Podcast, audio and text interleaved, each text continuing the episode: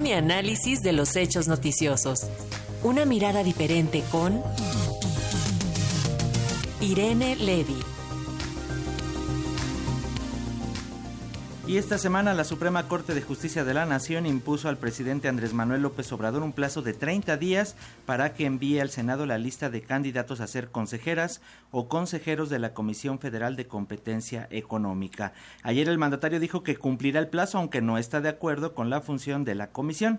Y sobre este tema tenemos el comentario este viernes ah, en vivo con la maestra Irene Levy. Sacamos el cafecito, maestra, ¿cómo estás? Buenos días.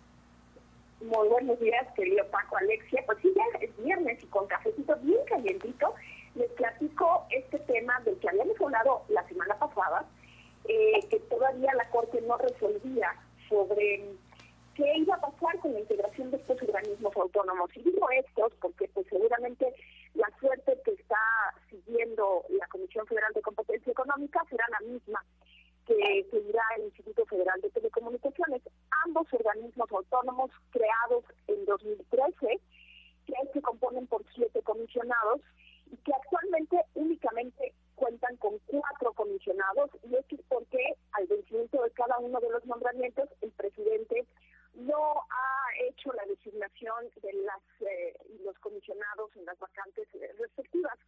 Ahora la Corte después de una discusión interesante, porque habían proyectos encontrados, la ministra Yasmín Esquivel, eh, ella consideraba que esta, esta designación debía hacerse hasta 2024 porque eh, en su opinión las listas actuales que se encuentran, pues como ya había pasado mucho tiempo, eran inválidas y tenía que hacerse otra vez todo el proceso de, de, selección del comité de evaluación, pero pues finalmente, afortunadamente, la decisión de la Corte tiene que ver con el nombramiento en 30 días de los comisionados faltantes de la COFESE.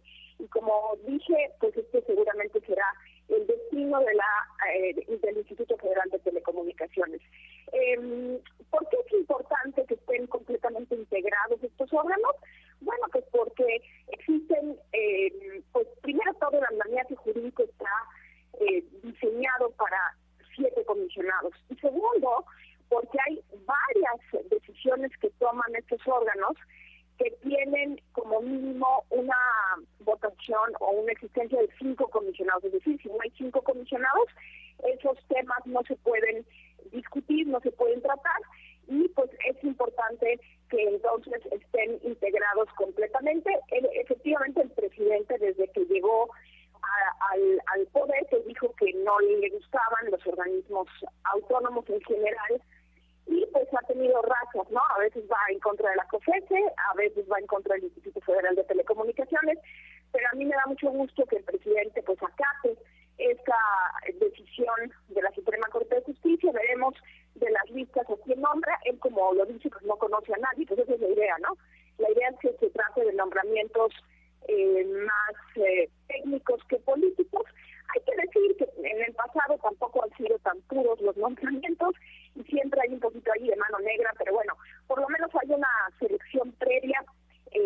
los de los perfiles que por lo menos garantizan que tengan cierta base de conocimientos y no lleguen en blanco, como por ejemplo cuando se trató de la CRE, que no sabían ni siquiera lo que era un certificado de energías limpias, decían que el CENIS era su celular. Pero bueno, en este sentido vamos a ver qué sucede y que parece que es un capítulo que se cierra en cuanto a la falta de integración de los eh, de los organismos autónomos COFESE e ICETEL, que próximamente seguramente eh, se decidirá en este sentido. Y cambiando un poquito de tema, pues ahorita las, el tema de las redes sociales está interesante. Eh, ya tiene un mes Elon Musk tomó el control de Twitter y hasta el momento pues lo que ha dicho pues parece que no no no se ha cumplido o por lo menos no en el tiempo que lo ha dicho el, el tema de la palomita azul, recordemos que él había comentado que se cobrarían 8 dólares por contar con esta verificación, esta, esta idea de tener una cuenta oficial con la palomita azul. Y bueno, eh, cuando lo intentó, pues eh, hubo mucha suplantación de identidad, robo de perfiles, etcétera, y lo suspendió. Ahora dice que ya será próximamente que vendrá, pero pues no tenemos una fecha fija trabajando en eso, dice que tendrá seguramente una, em, una eh, identificación o una verificación en el, en el teléfono celular para poder alcanzar esta palomita azul. Y por el otro lado, eh, la red de TikTok anunció que bajó de su contenido 50 millones de videos.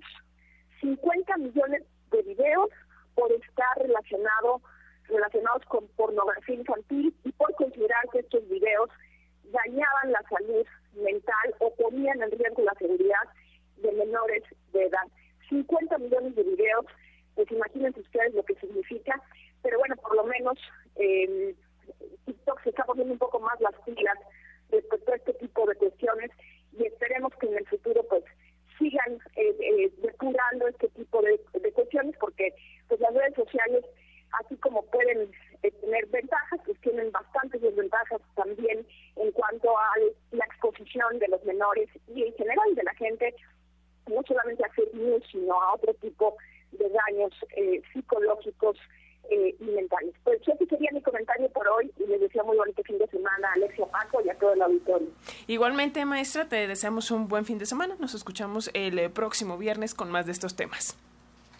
Abrazos.